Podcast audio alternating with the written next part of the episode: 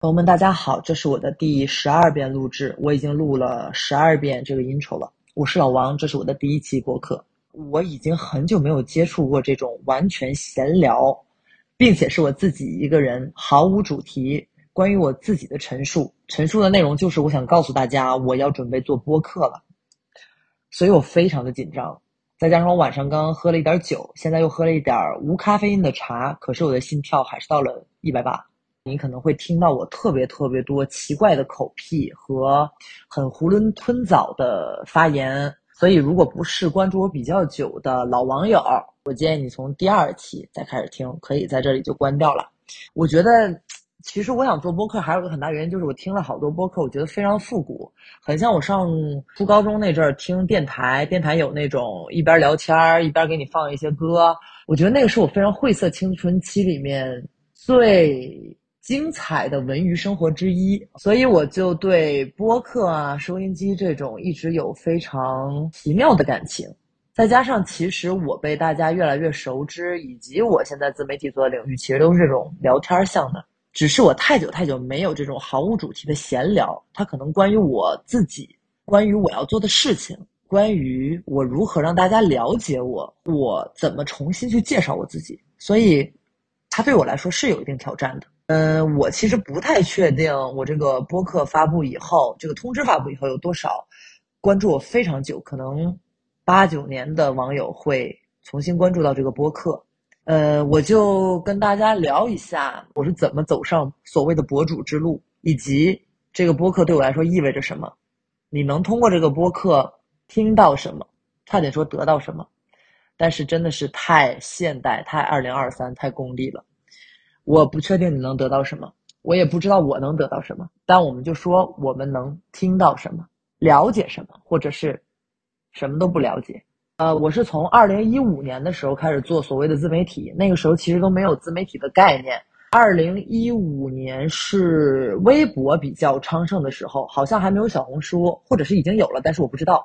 然后微博上主要是以图文为媒介形式进行大家的创作，这个所谓的创作啊，当时真的没有 content create 这么一件事儿，所有人上去就真的是海阔天空的闲聊，所以我觉得那个时候微博是最好玩的。我记得我一五年的时候，好像是刚去北京，然后每天发微博。反正，我很爱写文字，所以那个时候其实发微博还挺天马行空的。我记得我当时写过一个特好玩的事儿，就是我当时呃挺 emo 的，但那时候的 emo 都是什么 emo？就是年轻人刚步入社会的迷茫，对一切的憧憬，那种 emo，它完全没有现在这种成年人饱经风霜。真正的 emo 之味，还得去，呃，调节你的情绪啊，去进行自我成长、自我更新迭代啊。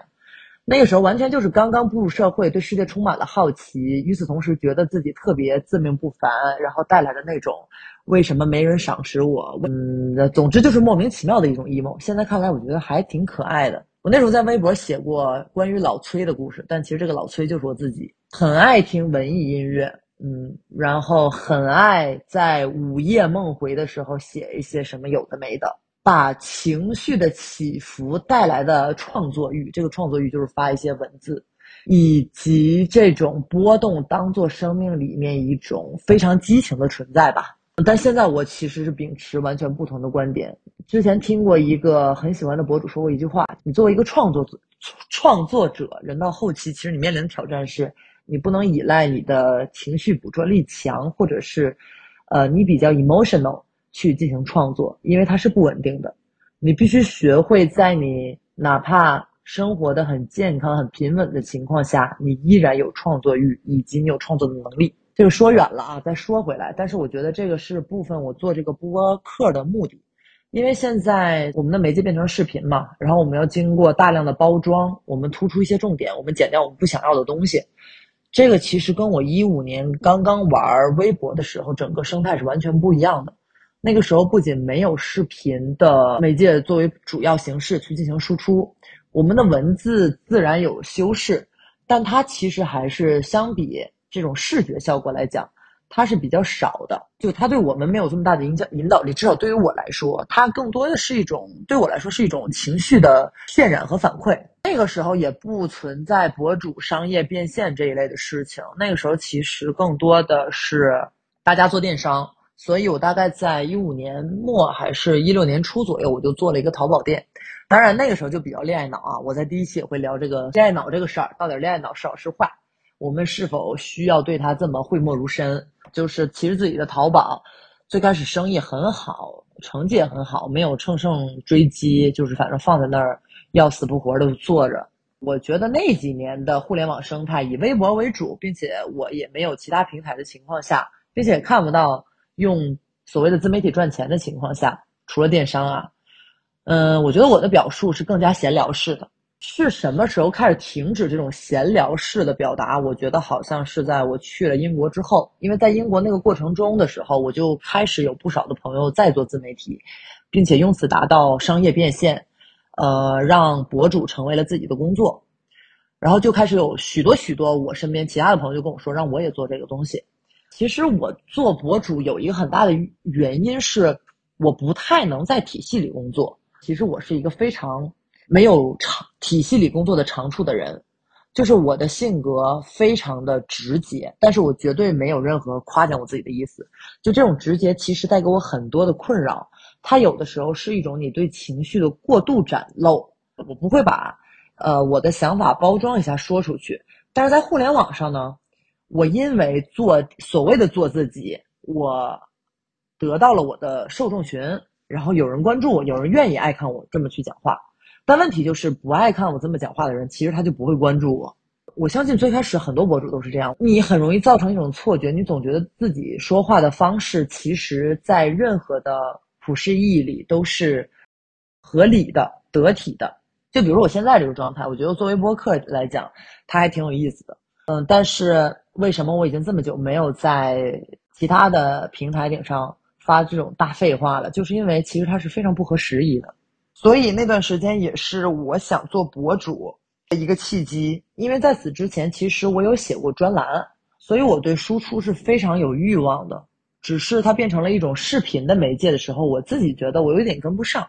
到现在，其实我都不能说我是一个非常乐衷于剪辑的人。我愿意写本子，我愿意想创意，但是你让我真的落实去剪这个东西，我其实是很排斥的。我更加倾向于用图文，包括现在我还会坚持用 blog 的形式去表达我的感受。原因就是我觉得文字其实更能代表我，包括我的视频形式其实很多也是偏文案化的，配合画面。呃，我总是觉得我讲的话，我说的话，我的前词造句，嗯，没喝多没大舌头的时候，其实更能代表我更想传达的内容。那就可能就是讲到我从英国回来就开始尝试视频，后面我也在一个公司里，反正遇到了非常好的同事，他们很懂我。后面我从我之前的公司出来，我才发现其实不是所有的 MCN 公司都有这么好的剪辑以及这么好的编导和老板去给你这么高的创作自由度，并且去琢磨你的风格，帮你做内容，其实是真的帮我做内容，所以这点上我还挺感恩的。但是我。一直以来面临的其实一个对我来说挺大的问题，就是我所谓的闲聊和自由表达减少了非常多。我记得一五年、一六年那个时候最闲聊的，其实不是我刚才说的图文，而是直播。那个时候是直播好像刚刚起来，微博就在推直播，不知道他现在为什么直播弄成这个样子啊？现在反而是小红书、抖音弄得很好。我和我其他的所谓的当时的博主朋友，但是都称不上是博主。我记得我好像一五年说三千粉丝，我另外有一个朋友比我多一点，八千粉丝。我们经常直播，呃，纯属闲聊。那个时候的互联网环境又好玩，又有一点紧绷。但它紧绷点在于，其实女性意识和大家的审美的审视度还没有这么宽泛。女性意识也没有这么提高，所以那个时候其实你还挺在乎你在直播里面你的脸长什么样儿，不是说现在就不在乎了，但现在你更在乎自己说什么样的话，你的语言表达好不好？至少对我来说是这样的。我其实真的很少很少在乎我在视频里长什么样了，更不要提直播，就差不多就行，别太丑就行。嗯，包括那个时候，我记得好像还有几个就是关注我很久的粉丝，我其实不太喜欢用这个词，网友。还问我是不是整过容之类的，我其实拉过双眼皮嘛，我跟大家说过，但那个时候我就很排斥说这件事情。我现在是可以说完全不介意去提这件事情，包括它产生的原因，我为什么会做这件事情，以及我通过这件事情我学习到了什么，我想呃告诉大家什么，或者分享给大家什么。但在那个时候，我觉得我做不到。可是，在那个时候呢，又是一个非常好的闲聊的环境。我当时住西直门，我从西直门坐车到三里屯，打的还是 Uber，那个时候还有 Uber 呢。大概三十多分钟非常堵的过程中，我都能直个播啊，就聊聊天儿。我甚至还有那个时候的截图，有很多朋友就进来跟我互动，聊一些有的没的。所以我觉得播客对我来说是一个找回当时那种闲聊的、随意的、真人性的聊天方式的唯一渠道。我当然也会经过一些剪辑，但是我觉得。它不用经过那么多的雕琢，也不用有那么多的突出。在我的这场聊天里，你想听到什么，你能听到什么，其实更能取决于观众的意愿。那我不再有这种花字放大，我不再告诉你什么叫金句。我现在说这句话的时候，我两个手指头在旁边比引号，你就看不到。所以，他可能更能从听众朋友的角度去理解这件事情。这个有点是我现在想要的一种交流方式，在这种一个嗯呃经过太多修饰的媒体环境里，我有点想回到这种原始，所以这是我做播客的目的。都没有说完我做博主的简历，我再简单给大家介绍一下吧，因为我觉得其实可能有很多人是后面关注我的。我是二一年从英国回来之后才开始做小红书，当时的微博变现已经不太好了，所以我就在那个时候才做小红书。但是很幸运的是，也算是做了起来。然后我一直也是做比较强的观点输出，这所以呢，我觉得输出这件事情对我来说是一个充满了我的热情、我的倾诉欲、我对世界的思考和反省，以及我想带给别人的可能一点点的力量。所以这是为什么我会做这样的领域。我觉得到现在我不能说。呃，我不喜欢时髦的东西啊，或者怎么样？我当然是喜欢的，但是我更加激情的想要传递的东西，并不在于完全的我的品味，更多在于我想的事情。播客这个媒介可以帮助我更好的传达这些事，所以我觉得可能之后我会把一部分的重心放到这些更能让我松弛表达的平台上。包括小红书，可能我也要去做一做直播，可能跟大家更多的闲谈一下，能找到商业化和自我输出的一个平衡。我觉得这个可能就是我想要的。然后明天我们就发布我们的第一期博客，第一期博客是我跟蔡依林聊的都市恋爱脑，到底恋爱脑这个东西我们要还是不要？在中间我给出了一些我和主流大众可能不太相符的观点，所以可以来听一下。那就大概是这样吧，非常非常闲散的一条，嗯，播客之后不会是这样的，嗯，那就明天见吧，欢迎来到没有王法，让我们重新认识一下吧，拜拜。